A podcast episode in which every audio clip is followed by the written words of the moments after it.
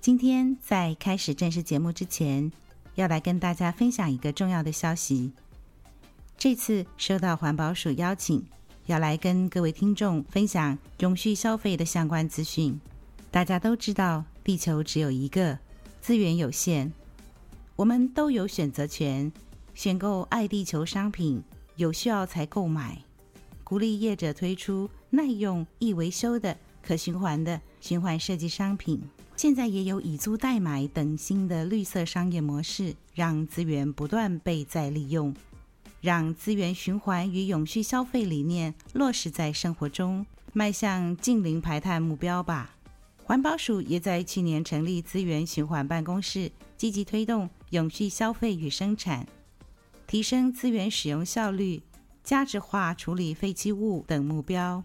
此外，为了推广 SDG 十二永续生产及消费理念，环保署也将透过营造市场机制、建立循环商业模式及引领绿色消费文化等方式，推动永续消费、循环采购。让我们一起努力，降低消费对环境的冲击。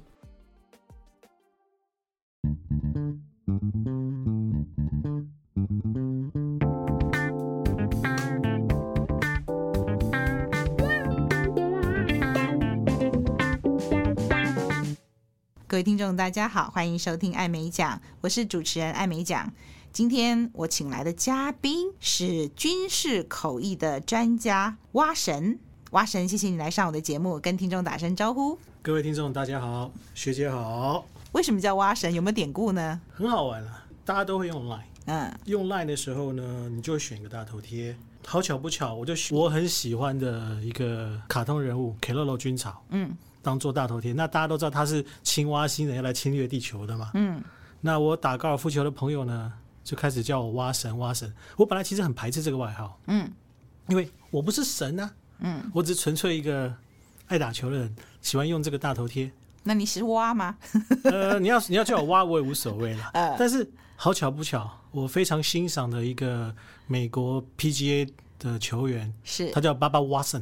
啊，所以他姓叫蛙神蛙神，然后 Watson 算了，慢慢我就我一直接受人家叫我 Watson，我就哎呦， 他就 习原来惯了。如此，甚至我啊还去定做了一套蛙神的球带，哎，全世界独一无二。因为那个 logo 是我弟弟重新帮我设计、帮我画的。哦他自己画。对我弟弟爱画这啊个，那我刚刚有预告你是军事口译专家，蛙神，你来跟我们做个自我介绍，让听众认识你一下。讲军事口译专家，我不敢当啦。我只能说，我跟我同年龄的小孩不太一样的是，可能大家在差不多八九十岁的时候，还在跟同学追来追去啊，打躲避球啊什么的。当然那些东西我也会做，嗯，可是跟他们不一样的是什么？我从那个时候开始就养成了一个习惯，我要翻军事杂志。哦，那时候我记得台湾第一本军事杂志，嗯那个时候叫《军事家》。军事家现在的全球防卫，哦，全球防卫我听过，军事家我就没听过了。他最早叫军事家，他从啊第一期我就在看，哦，一那直看到现是在。家里订的吗？还是去图图书馆看啊？家里定，因为死赖活赖都要嘛。啊，你懂我的意思嗯哼哼，我要了，我要了，要到后面，那爷爷奶奶就说好了，好了，反帮你正订，就帮我一次订了一年，就那一你定真的的很特别。那个军事家杂志应该不知道他有一个这么小的读者，就订阅的 是十岁小孩，所以你从小就对这些军事武器的东西有兴趣就对了。大概也是因为我是眷村小孩的关系吧。哦，哎，家里眷村，爸爸是军人吗？我爷爷哦，就受到爷爷的影响了哦。也不算，因因为啊爷爷很早就走了，哦哦，但是从小到大就在军人堆里面长大，哦，放眼望了解，去都是军人。哈哈哈哈。那小时候最大的大事就是每五年一次的国庆阅兵嘛。嗯嗯，那从民国七十年开始，哎，这样讲会不会泄露我的年龄 呃，至少你是七十年次了哈。直接？OK 啦，从民国七十年开始，一直到民国八十五年，每五年一次的大阅兵，啊我从来都没有缺席过。你是到现场去？对，五年阅兵一次，其实我还不晓得是五年一次，不是每一年都有吗？没有大阅兵，哦，大每阅五年一兵次的大阅兵，所有重装备都会出来。一般的阅兵的话，纯粹只有部队，没有装备。那现在也是这样吗？八十五年以后就没有大阅兵了。可能这个阅兵还是让人家有不同的联想。人家觉不得它是停止集了权哦国家的象征。啊。但啊但现在的双十国庆跟以前就不一样了哦。现在你像今年那个日本那个橘色恶魔对，来就很欢乐啊，所以你记得的是以前那种重装备的时代就对了。好，对啊再跟我们讲一下吧。你到现场去看什么呢？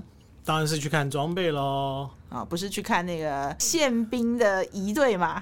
一队当然会令人精神振奋，但 OK 可是以一个小小军事民的心态来嗯讲，那时候我眼睛看就是哦，这个是哪一型哪一型战车，嗯，这是哪一型炮，十岁的小孩对，就会去数家珍啊，嗯如数这是什么装备，然后那些士兵手上拿的是什么枪，你马上认得出来，马上就认得出来。太厉害了！你应该去管军械库 了 ，inventory 就是让你来盘点就好了啊后来，因为我后来就变职业军人了嘛，啊！我职业军人生涯的前半段其实做的是类似的事情。啊，真的吗？对啊，就是我们是管补给的啊，所以军品什么都要熟啊，哦。哦吼吼吼！然后要看零件啊。好那很好好多零件上面都是原厂的商标，嗯那这些都是英文的嘛。嗯，对我来讲驾轻就熟，从小到大读书没有一科学得好的，对英文稍微好那么一点点，哦。所以英文不担心嘛。所以然后就从小就这两件事情就已经看出了端倪，就是说喜欢武器，然后英文也不错。就差不多是十岁那年开始碰英文，以我这个年代这个 generation 哈，的小孩来说，我算是稍微早碰了一些些。哦，那不也是学校教的，不是，就是哦我你爸自己妈，喜欢。我爸妈就看到我这个小孩奇怪，喜欢看那些外国外国影集去学他们讲话，嗯，就干脆家里面嫌烦，三个小孩带起来很累，就把嘣把我踢到英文班去好了。哦，所以从小就已经看出说，哎，这个长大就是英文好，然后又喜欢军事的东西，所以后来就是做军事口译，倒也也是很合理哦。嗯，我个人认为叫因缘际会了。军旅生涯走走走走到那段时间，突然间被调到一个高师单位去，嗯，那时候其实阶级还很低的，嗯，他们说听说在哪里哪里有一个小军官，嗯，会讲英文呢、嗯，我们这个圈圈没有讲英文的，把他抓过来用，莫名其妙就这样去了，嗯，去了以后呢，在那边磨练也好，蹂躏 也好，那当然了，就是很多甘苦。嗯嗯可是，在那么那个那段时间是长达六年半的时间，嗯，英文是我在工作上一个不可或缺的语言也好，工具也好，大家都可以这么说。嗯甚至有些外国人来都要呃安排坐在我旁边，嗯因为他们听不懂嗯，我们讲的话你，我坐在们旁边陪也听不懂他讲的话。对，只我在这边就像这个桥梁。后来我发现我自己的个性吧，嗯我觉得能让两组来自不同地方的专家讲的不同的语言的专家，能够互相了解对方，是我觉得我很心满意足的一份工作。对，会做口译的人通常就是会因为协助两边原本不能沟通的人、语言不通的，然后可以沟通以后，会因此而得到莫大的快乐。 基本上要做口译会喜欢这样的一个乐趣。OK，那你刚刚讲到说这六年当中这个甘苦谈有什么苦的，可以给我们泄露一下吗？ 酷哦，啊，就是我都跟他讲说，哇，我每我两点钟就下班了，午夜两点才下班，早上八点钟上班、啊。站哨是 为没什么有啦这么晚还因不为睡觉？我们的很多武器都是从美国来的嘛，嗯嗯，我们要去追这些临界的状况啊什么的，纯粹是 workload 很重就对了。，对，联络嗯啊，因为我是干补给的嘛，哎我东西一定要能够准时送进去嘛。 ，OK OK。要是送不上的嗯话，是不是武器装备就不能用？懂懂。哦，听起来这很重要的责任欸 呢。那六年半的时间学了不少东西，但也挨了不少 K 啦。懂了懂了。对啊，嗯那也在那边接触到这些像是在做翻译的事。嗯嗯那老板，我习惯叫老板，就不叫长官了啦。嗯嗯嗯，他们有时候，尤其是那个看到二十六个字母都会头痛的人，嗯一定要把我拉在身边。对，我那时候就以为，哇，这样就叫翻译了吧？就有你在就放心了。好像是对不对这样啊。然后因缘际会到国防部出任务，对，我那时候才知道什么叫做真正的口译。怎么说？你是看到谁翻译了呢？看到那时候的首席翻译，嗯，一位很漂亮的姐姐，后来她也变我同事，我都一直叫她姐姐。嗯，我才发现对不起，如果说我讲话里面有一两个字不太好听，OK 吧？应该不会让没你变关成系，十没八关禁吧？系，不会。 前面已经有潜 力了，后来听看到他现场的表现以后，我才发现我过去这八到十年来做的东西是个屁。这么严重嗯，啊？但是就让我想要学。嗯，我觉得天哪、这个工作是我的 dream job。听众不晓得刚刚前面有没有听到？这个一开头的时候，这个蛙神叫了我一声学 姐，好，没错啊，因为他跟我一样是去美国的 Monterey 啊，Miss M I I S Miss，我们的学校叫 Miss，呃，当时是叫 Monterey Institute of International Studies，那现在学校被并买购嗯被并购以后，但刚好好像还是缩写还是一样，所以对还是 Miss，啊他从 Monterey 变成 Middlebury。Middlebury College 是在美国东岸一所算是大专院校，它也是非常专注在语言教学这个领域。嗯，它就是没有研究所这一块。嗯，结果刚刚好，Miss 某任的校长，嗯，亏空公款，让学校的那个财政变得 很差。哦，真的哦、这我还不知道那是有这我么一去段我啊去前一两年的事。哦。我我去的时候刚刚好换新的院长。对，那这个新的院长就是 Middlebury 派过来的。嗯，那到后面东弄西弄，最后 Monterey Miss 这个缩写 M I S 的第一个 M 就从 Monterey 变 成 Middlebury。哦，我只知道说哦，学校被买了。我们当初只有研究所，没有大学部，嗯哦，所以小小一个学校，因为没有大学生嘛，所以也没有什么操场啊什么的。你记不记得你第一次到 Monterey 是什么感受？我跟其他同学都有一个感受，就是找不到校园，怎么没有校门？啊，其实它就是几栋 几栋的在这个住宅区里面的民房。那因为我们只有研究所，所以规模比较小，但这个学校还蛮有名的。这个蛙神呢，比我晚了几年去那儿念书，所以他尊称我一声学姐这样。看到你要跪拜，啊、不要不要不要不要，不敢不敢不敢啊，折煞我了啊！好，那所以你刚刚听到，呃，你看到的这一位，你觉得哇、原来这个才叫做翻译的，是不是？我知道的那一位也是 Monterey 毕业的。当然就是他啦。好，那因为你们两个都有个共同的特点：是高挑美丽。啊，最大好方是谢谢谢谢。 对，这个我也认识。那不过因为我没有征得当事人的同意，我们就不泄露他的名字。有机会呢，也希望他可以上我的节目哦。你看到了所谓的就是科班出身的口译员，然后给你的一个震撼。是的，那这是不是就是你后来去念 Monterey 的开端呢？可以这么说。可以这么说因为在那当下，我就像我刚才说的，原来我过去做的都是个屁。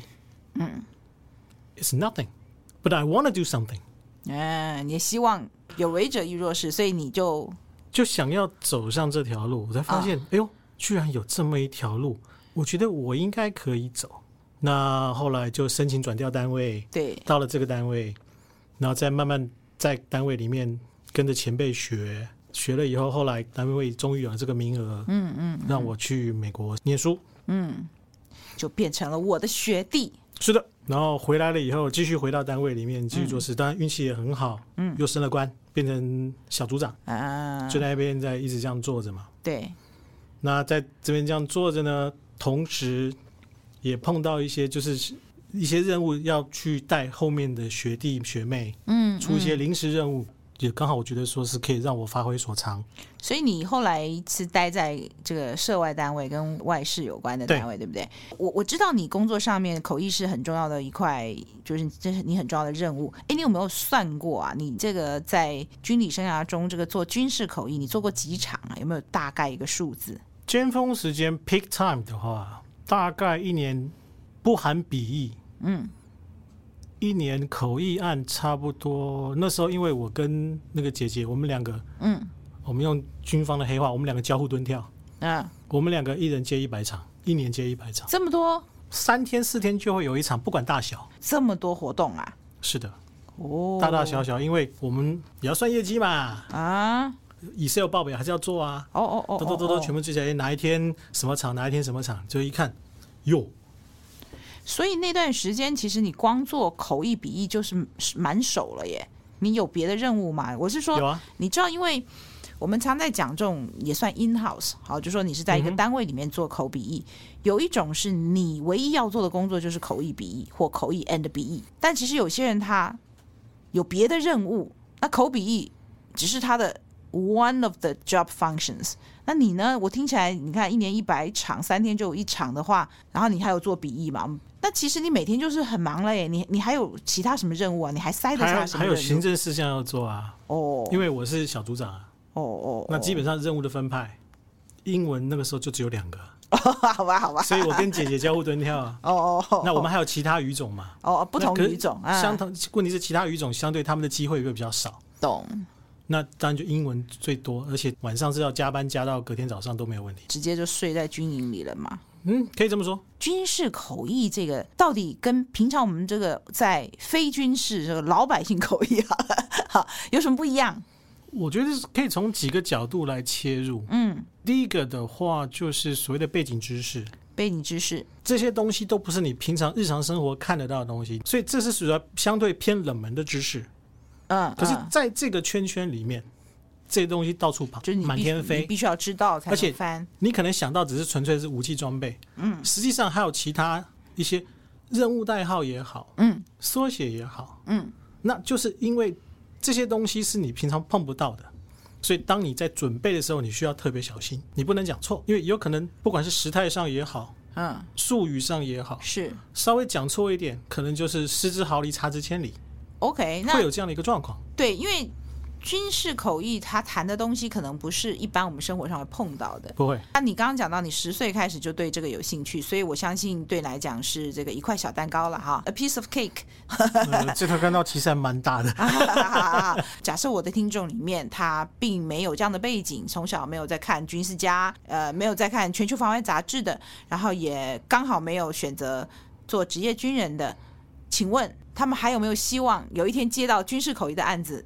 那该怎么样去栽培自己？还是可以，嗯，还是一样，就回到背景知识这一块。嗯，你得去找一些东西来，找一些材料，让你自己能够更深入了解这个主题。嗯，但当然啦，从另外一个角度来看，哈，对如果说你知道你今天要接什么样的案子，对，那这个主题是什么，是不是你就会去抓？比如说你今天讲的是装甲部队，是你可能就去翻那个詹氏年鉴啊，特定国家的装甲车啊，是你就去看。嗯或者是再拿全球防卫这些杂志去图书馆恶补。讲到再可怕一点，比如像资讯战，嗯，那是所有军事领域对我来讲，我做的觉得最可怕的一个东西，怎么说？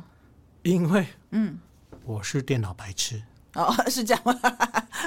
当然了，就开始就要 K 啦，就开始就开始要念嘛。啊啊啊那这些东西读下来，那有时候还会穿插一些不同的议题，啊！所以你要去准备的话，可能就一开始就是比较偏于向目标导向。嗯嗯嗯。那你如果真的做熟了，嗯，驾轻就熟，今天再叫你做装甲的东西，你 OK 嘛？因为你做过功课，你了解，而且你在实际实物上跟他接触的同时，这些资讯都吸收进来。所以听起来好像也跟我们平常口类似的状况，反正我们也是就很多领域都接，也就是任务导向，等到接到任务以后再去针对那个主题去深入的研读，然后吸收知识，是这样吗？可以这么说。后来我带的学弟里面，嗯，也有 miss 回来的，嗯，他就跟我说，哇塞，你到底怎么做的？为什么你可以这样做起来？说第一个经验的累积，第二个我对这个题材有兴趣。他说你讲到重点了，因为虽然说这个学弟也是军人，是他对这些题材完全没有兴趣，所以他不会去碰触它。对，相对的，嗯，当你今天要出这种任务的时候，是你就得多做功课。嗯，我觉得完全就是不要讲完全，至少百分之八十是，会取决在你做的功课上面。嗯，还那是要剩做下功课百分，之二十嗯，就变成说你的临场反应。像我们最常做的是所谓的逐步口译，逐步口译，逐步口译，那就会牵牵扯到笔记。对笔记，那你自己笔记上面你该怎么做？学校老师教你都是个基本，对，你自己后面要去发挥你自己的笔记的方式。那对我来讲，嗯，因为常年接触这些东西，对，我就比较会去运用一些既有的缩写符号，嗯，来代表这些可能会牵扯到的这些主题或者是那些内容。所以就自己发展出一套符号出来。这个符号有些是大部分是借用美军的符号，因为美军有一套很漂亮的体系，三个英文字母拼在一起的体系。啊，好想知道哦！第一个你，觉得值得学吗？那那个学了以后，是不是对笔记会大幅进步之类的？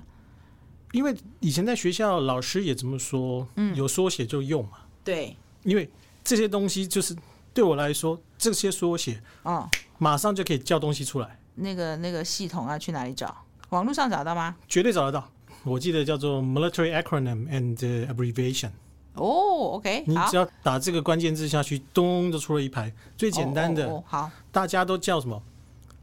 叫遏制的飞弹叫做萨姆飞弹。对可是为什么叫萨姆飞弹？其实它是一个缩写啊， ，SAM 对 Surface to Air Missile 啊，原来如此，地地对空空飞弹，啊是，的，那对我来讲，当他讲到的时候，我就很简单，笔记上面就 SAM 就出来了，就不用写什么 surface to air 这么长，对你就对不要再重新去设计、去想一个笔记的符号当做你的 trigger。嗯，对我来讲，这个因为从小就在看，咚咚咚咚咚咚咚咚咚咚咚出来了。刚刚讲到一个重点，就是说，因为你长期的涉猎从十岁就开始，然后还有就是你有兴趣，而这个问你画的这个学历，他好像比较不感兴趣，因为这让我想到我之前访问呃台大翻译所毕业的，现在是知名的英文老师叫 Bingo，他也提到类似的状况说要做。自己有兴趣的事情，这样才能够长长久久。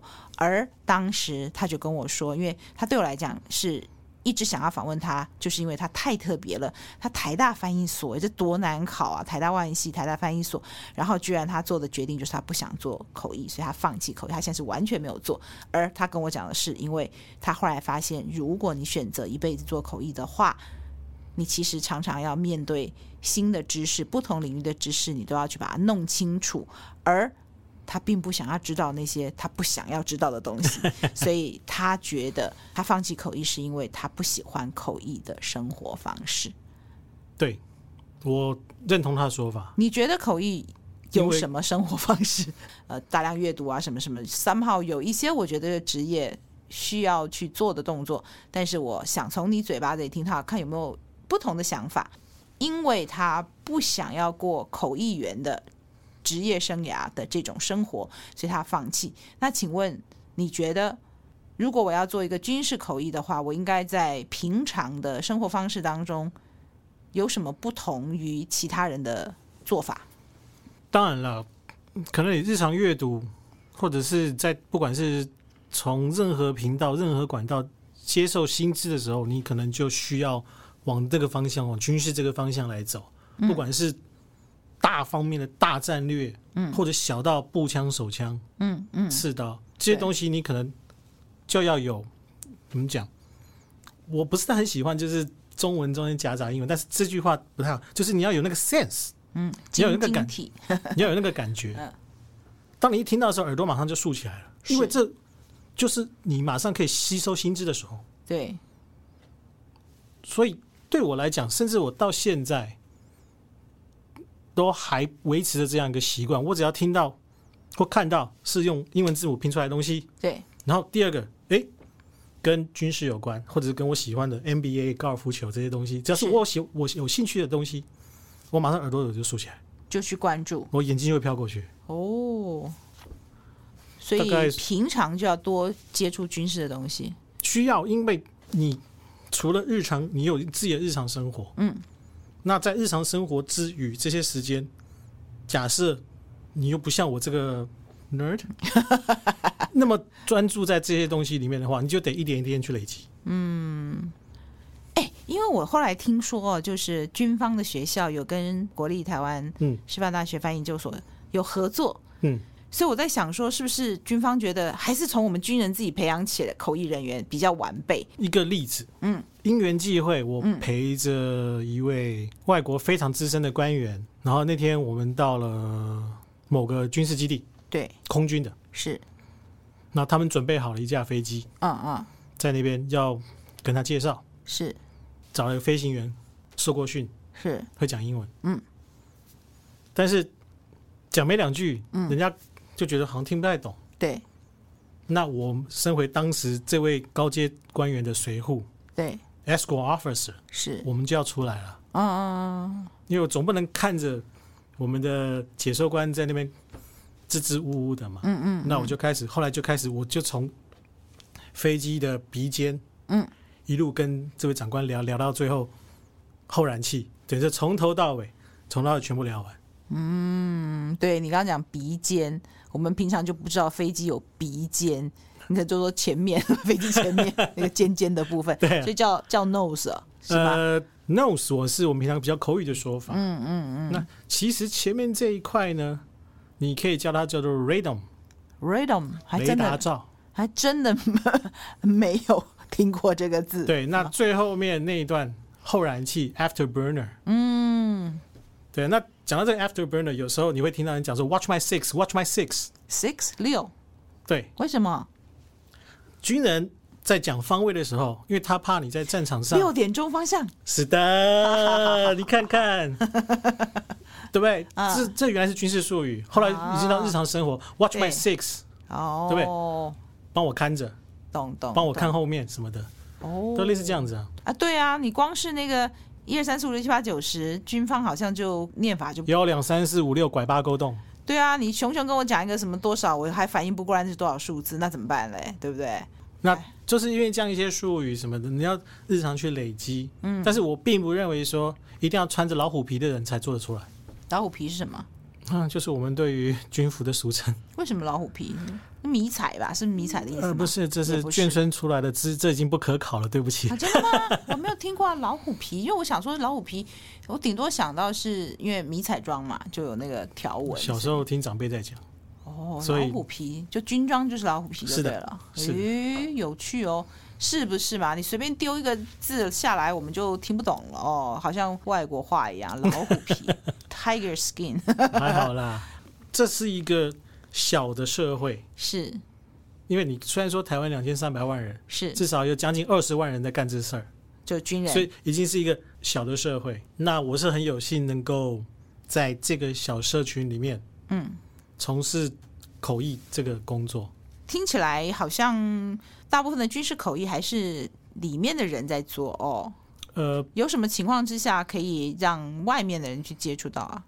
可以去做一下军事口译，有什么机会吗？还是你一定得要进去上班？不管你是军人出身，还是就至少我听起来，你刚刚讲到这个，呃，让你惊为天人的，后来跑去念 Monterey 的这位呃，我们的校友，他也是在里面上班嘛，对不对？对，就是还是会用自己人。我我我同意啦，就是自己人的话，就经常接触的话，一定是比较懂嘛。嗯，假如我学生间问我说，那我们要不要去努力一下？比如说我们现在会。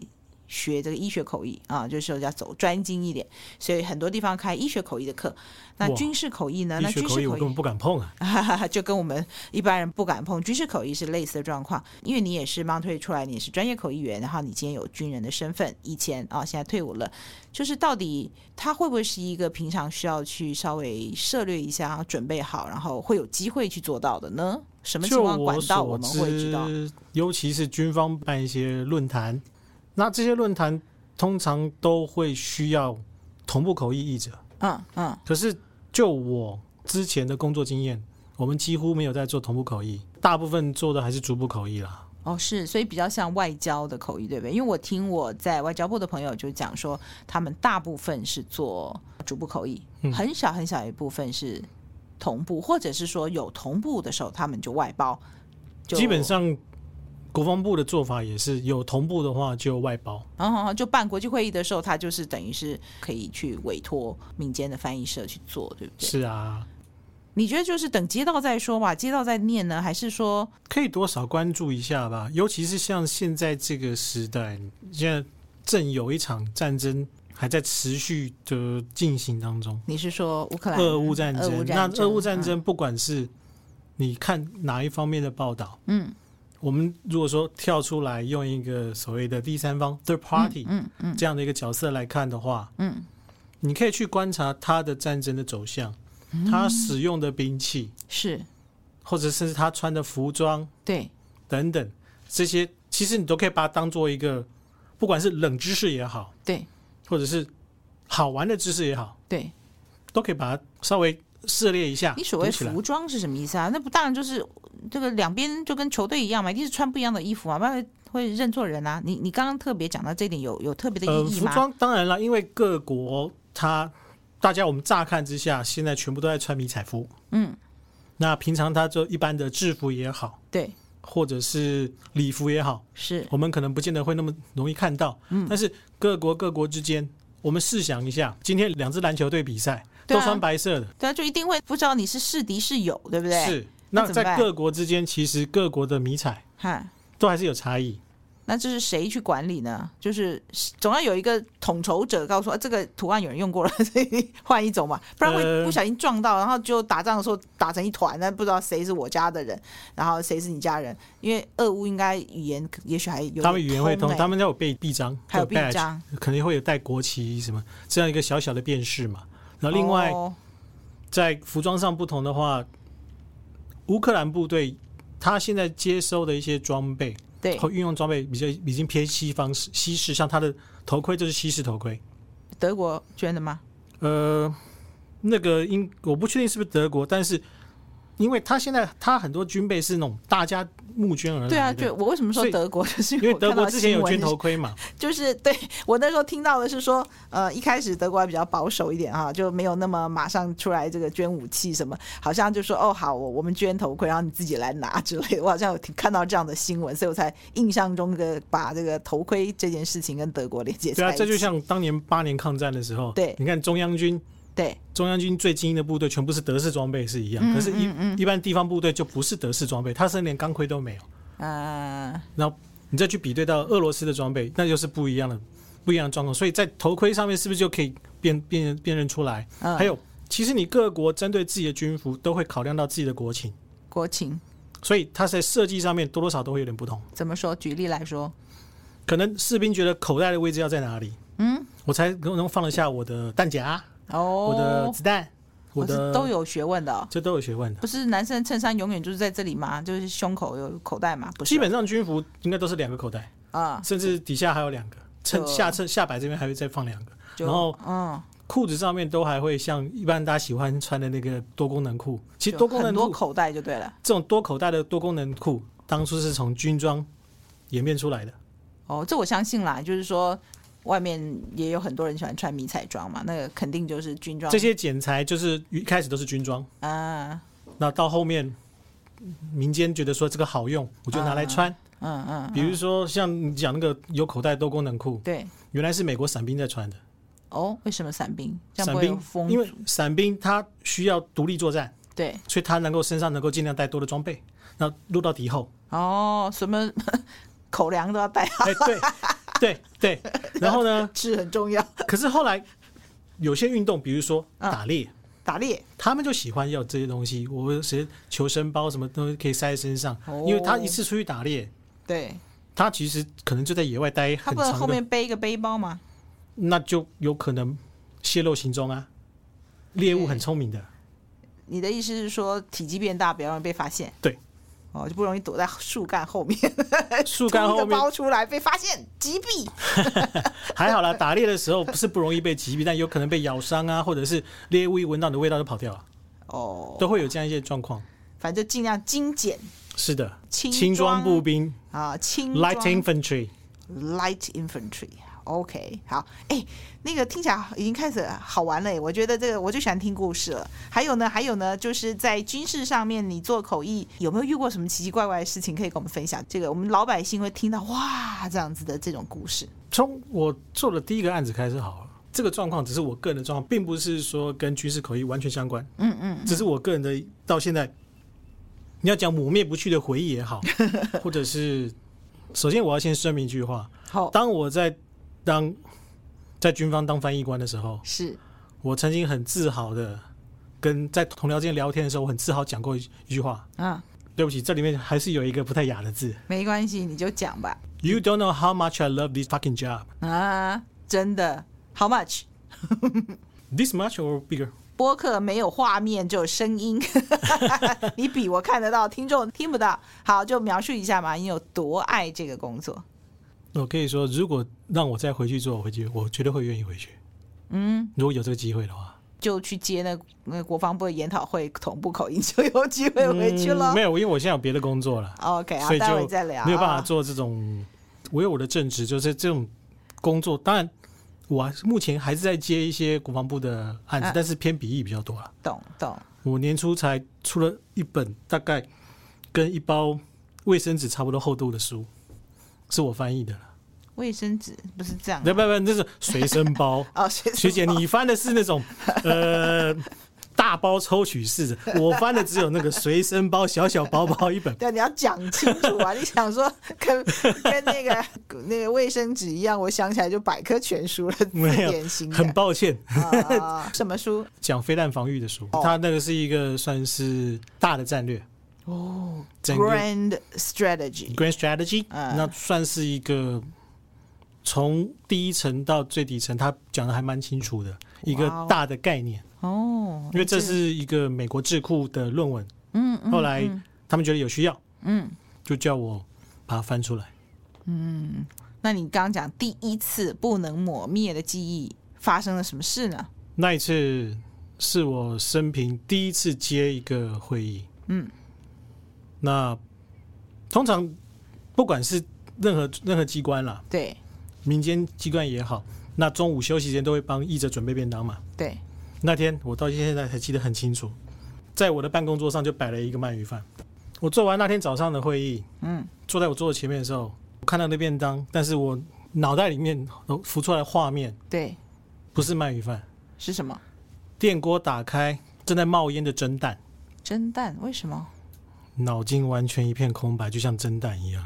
哦，真的吗？所以你对那个鳗 It 鱼 was 饭 very exhausting。就就是你对那个鳗鱼饭完全没兴趣，就对了，是这样的意思吗？因为累对到已经我就就坐在那边盯着那个鳗鱼饭，一直盯到午餐时间结束，下场会议开始， 我一口都没碰。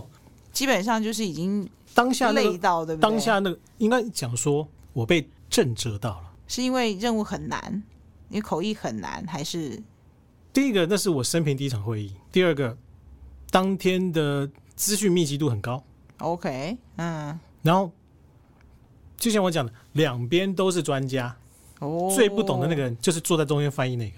哇哦，然后就这样子讲过来讲过去，讲过来讲过去，这样子，嗯，对，因为那天还有人拍桌子骂人的，谁？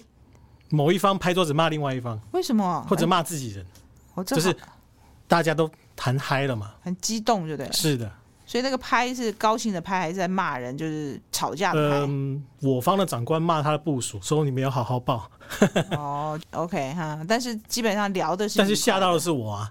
对因为我正在专心专心在处理资讯的时候，突然就嗯，哦，所以等于说我生平第一场会议就已经经历过这么讲，嗯，狂风暴雨也好，或者是、啊很激烈的交谈，对，那所以哦那天早上就是到现在都还记得清楚，清清楚楚的那一盒鳗鱼饭，没有吃的鳗鱼饭跟 脑袋里面像蒸蛋一样冒烟的画面，就非常累。但是后来下午又继续，对，哇，然后嗯，做的后来就发现越做越开心，你喜欢这种感觉，所以我才有你喜欢那个蒸蛋在脑袋里冒烟的感觉， 可以就这对么了。说吧。哎，为什么你会喜欢那种感觉？那是什么样的感觉？我觉得会有心从事口译，嗯，这个行业，多多少少，我没有说你哦，学姐不要不要对号入座啊、哦，嗯好好，多多少少有点自虐倾向。对我正想要想说，我那个填空题克漏字，我就猜你会讲这个 字。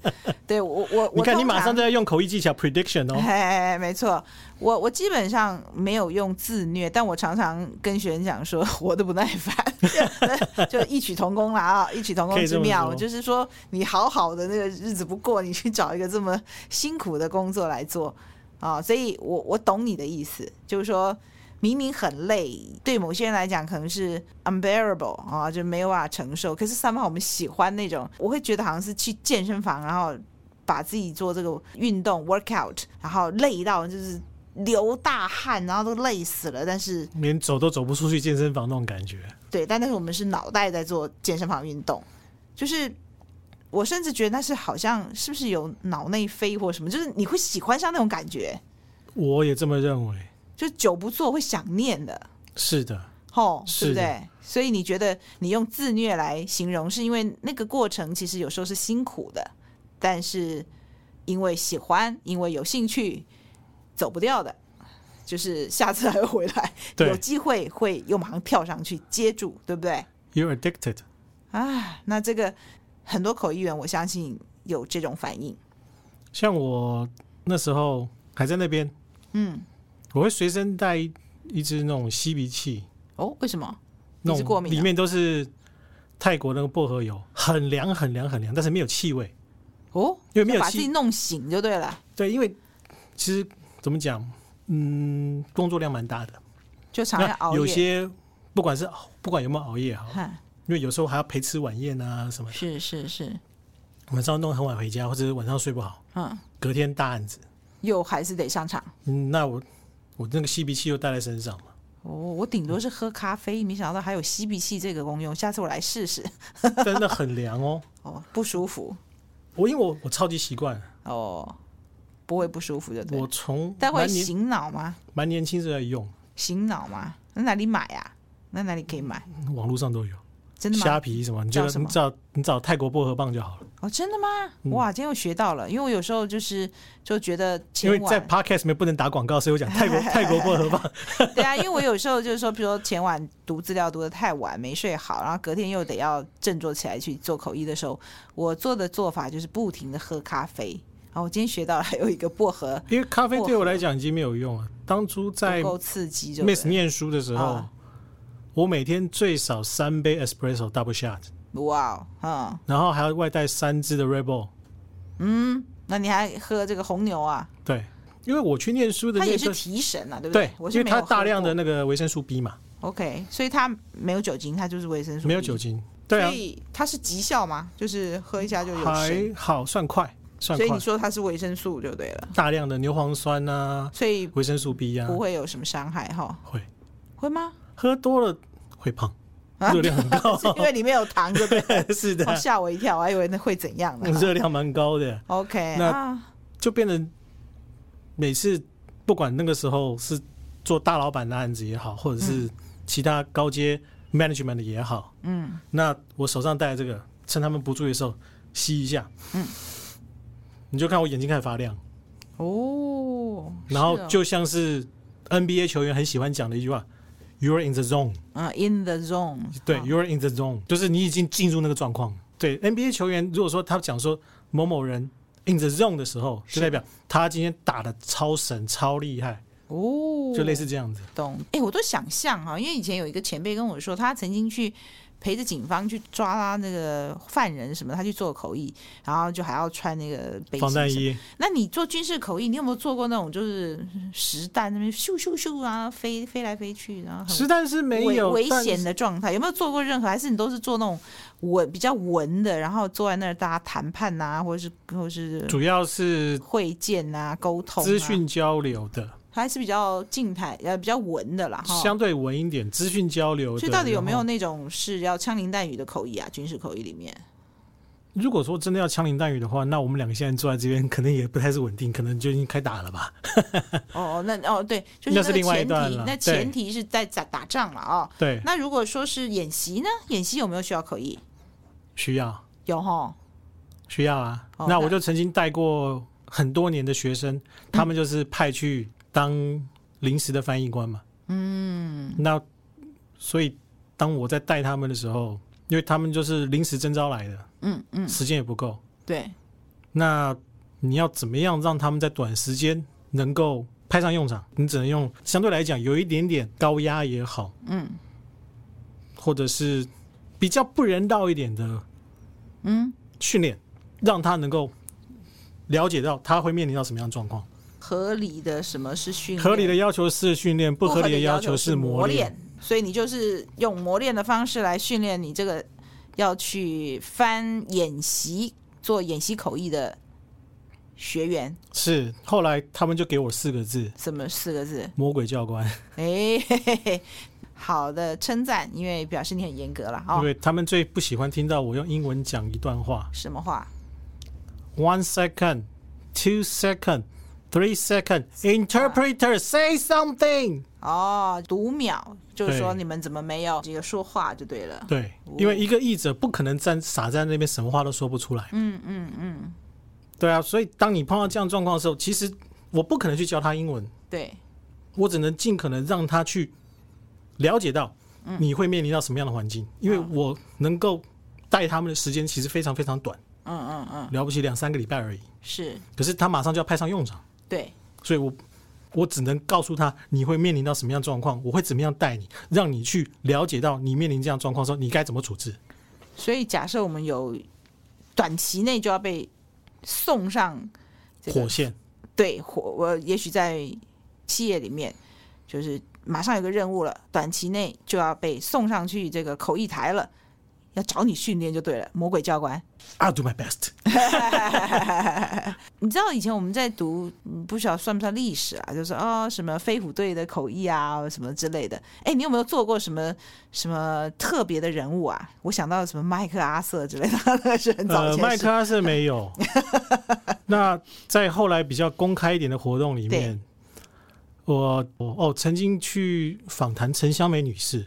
嗯，对因为啊，我在就飞虎队嘛，我在念对不对 Miss 的时候，我在暑假找到了一个实习工作，去美国国会图书馆哎，他们的翻译专案当实习生。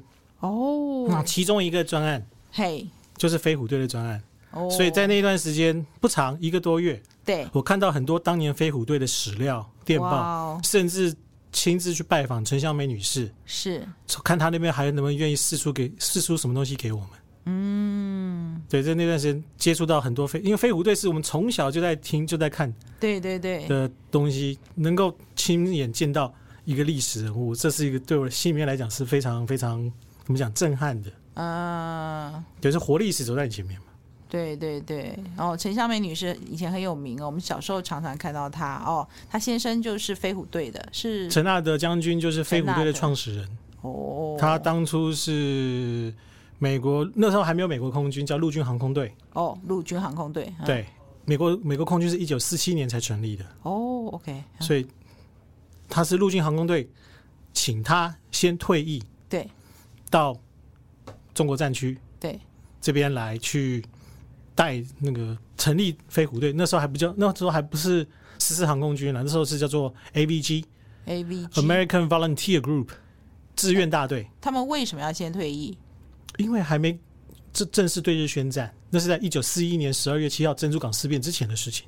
哦，所以是还没有宣战，他就不能有现役的来，以我们的历史的，我从我们的历史角度来看，是所谓的八年抗战是从民国二十六年七月七号卢沟桥事变对打起来的。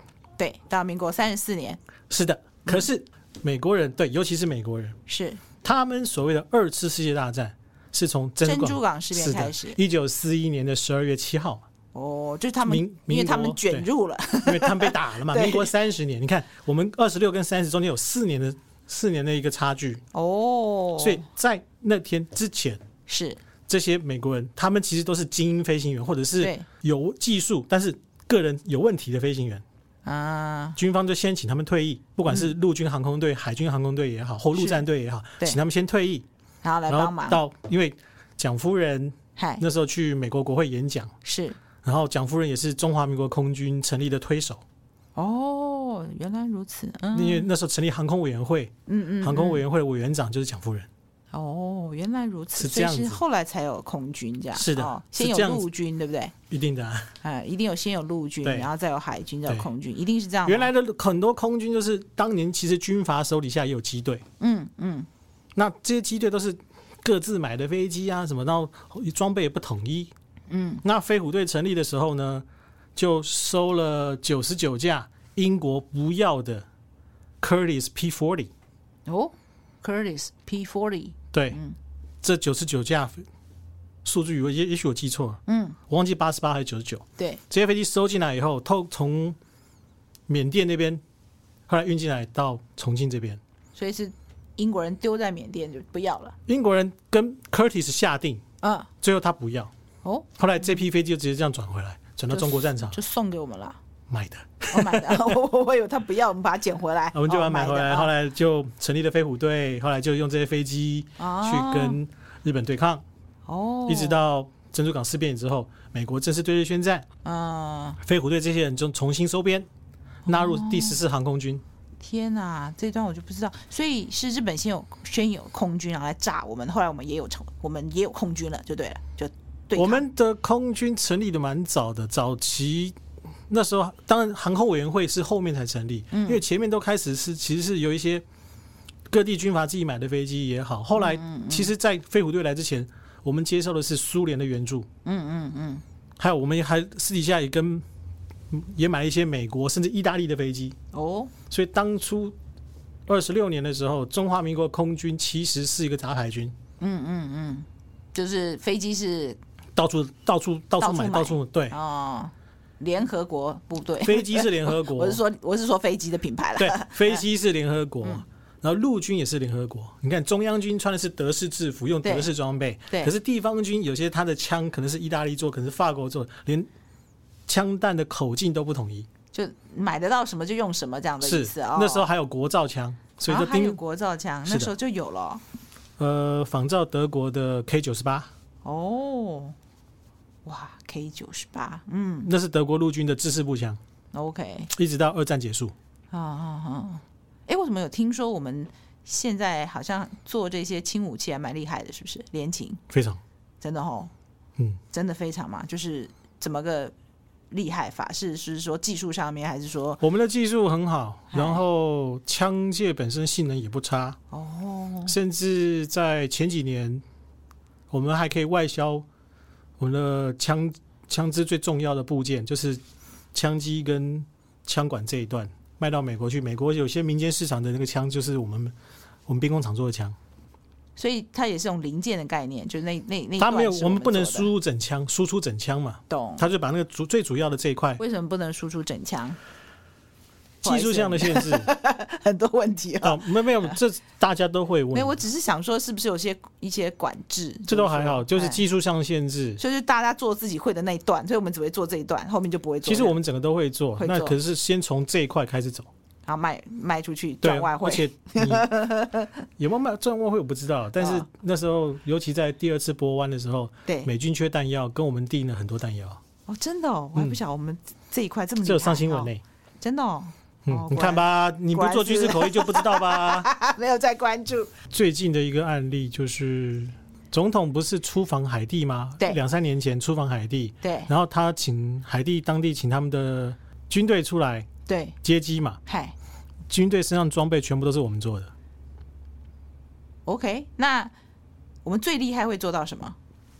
因为那个听起来这轻装备应该技术上没有那么难嘛，对不对？有模具轻装备的基本上都话没有应该问题都可对以啊做得出来嘛。我们最对厉害的当然就是 IDF 不喽。对飞机哦，现在有这个国叫什么国建国造计划，对，自己要做战舰，然后飞机也有自己做，对不对？叫什么教练机还是什么？是不是？呃，那是新一代的 AJT 好高级，教练机。那原来我们在飞的 IDF 就自己做的、啊，嗯，那雷虎小组的 AT 三也是我们自己做 的啊、哦，所以我们也会做整整架的飞机。对，有外销吗？很抱歉，没办法，因国为防安全的关系。既然我们都会做，都会飞了，那最主要是授权的问题。因为你会坐飞机，并不代表说你每个东西都会做，哦也可能是所以你里面有些零件你是进口的。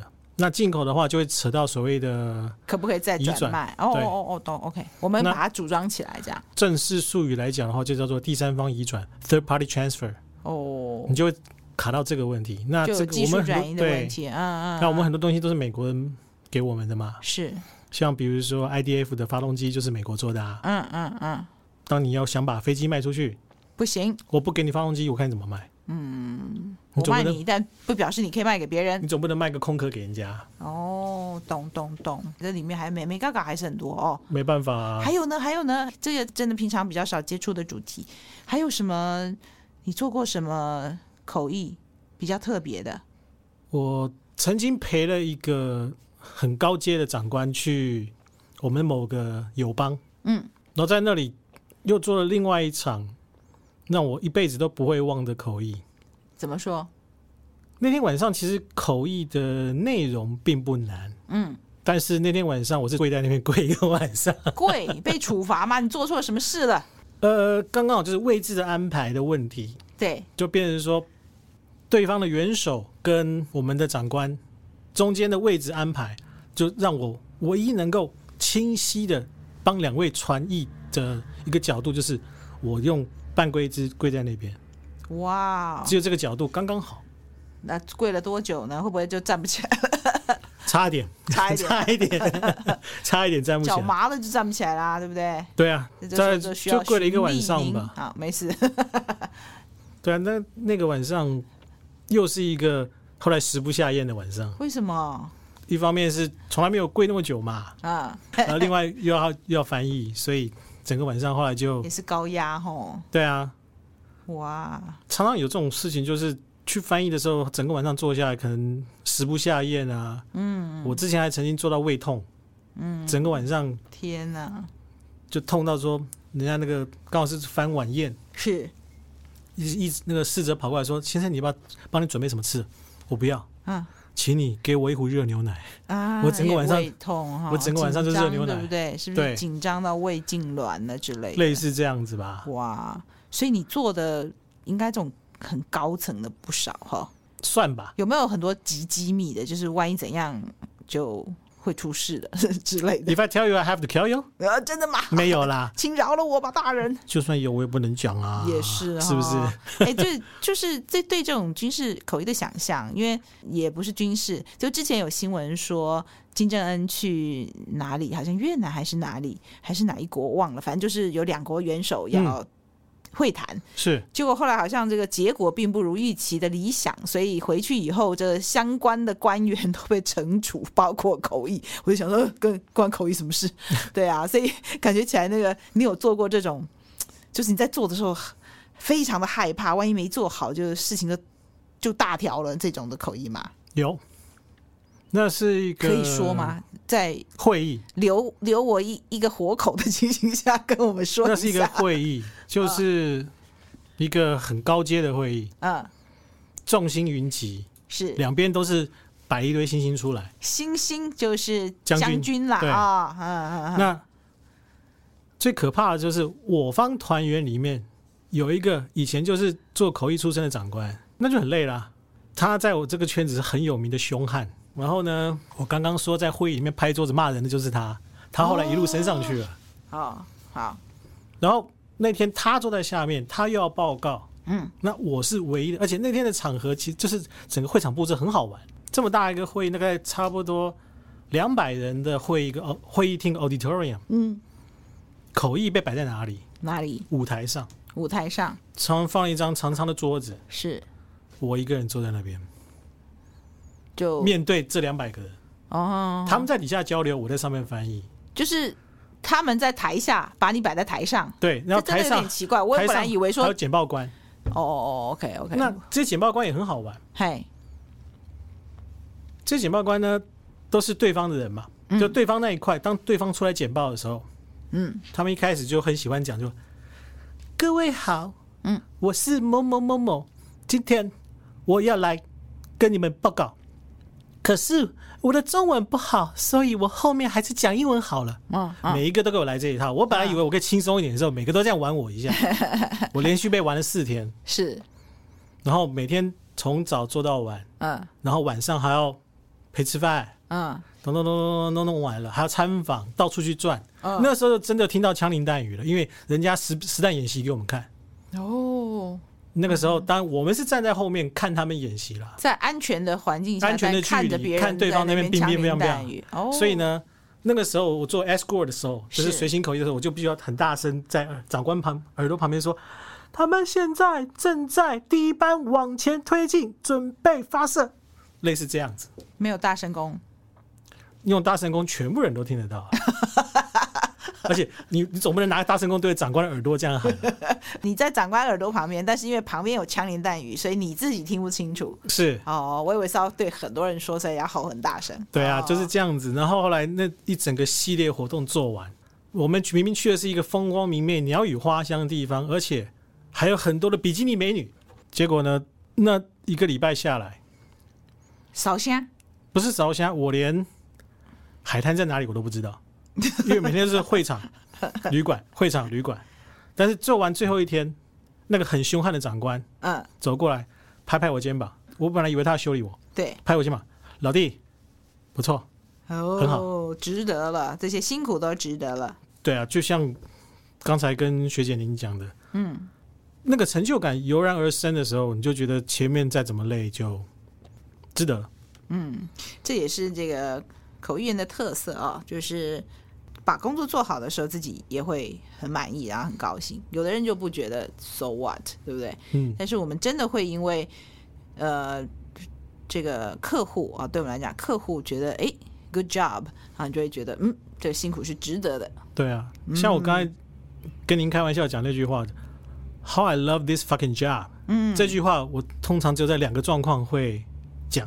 嗯，第一个就是我很成功的做完一个任务，当我觉得很有成就感的时候，嗯，我就讲这句话，类似炫耀给别人听。嗯嗯嗯另外一个就是做到快要死、快要死的时候，嗯，讲这句话来来稍微消遣一下自己。也许就像是刚才跟学姐你讲的那个自虐有点像吧。那我们今天先讲到这边，谢谢蛙神来到我的节目，没问题，随时随地有需要就叫我。 谢谢。那也谢谢各位听众的收听，我是主持人艾美奖，我们下次空中再见，欢迎各位继续做我的一家人翻译的译，拜拜。八一。